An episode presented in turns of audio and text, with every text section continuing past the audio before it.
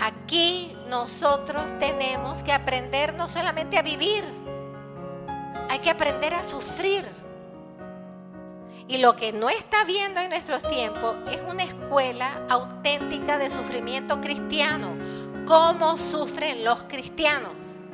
¿Cuánto tenemos que arrepentirnos de quejarnos por cualquier cosa, hermanos?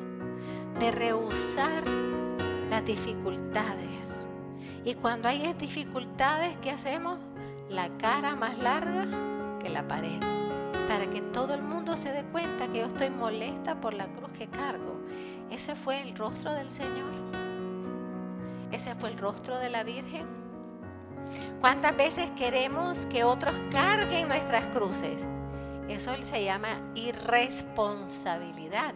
Cada vez que yo soy irresponsable, alguien más carga mis cruces y mis cargas y mis responsabilidades. Hermanos, y qué fácil le llamamos cruz a cualquier dificultad.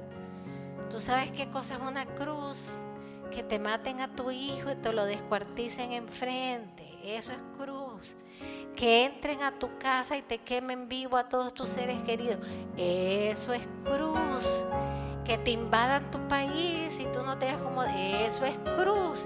Hermanos, qué horror que nosotros los cristianos le llamemos cruz a cualquier cosita, cuando la cruz es el signo de nuestra salvación.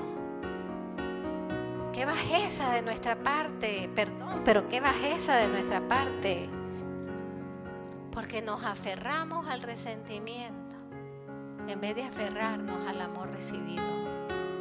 Ya no te quejes por cualquier cosa Sé responsable. Carga con tu cruz, con honor y orgullo. Abraza tu cruz. Entiende que eso te lleva a la liberación profunda. No llames cruz a cualquier cosa. La cruz es signo de tu salvación. No te aferres al resentimiento. En vez, aférrate al amor recibido. Define tu cruz o tus cruces, entiende que ese es el camino a tu salvación. Sufre con Cristo. Purifica tus sentidos. Carga con tu cruz.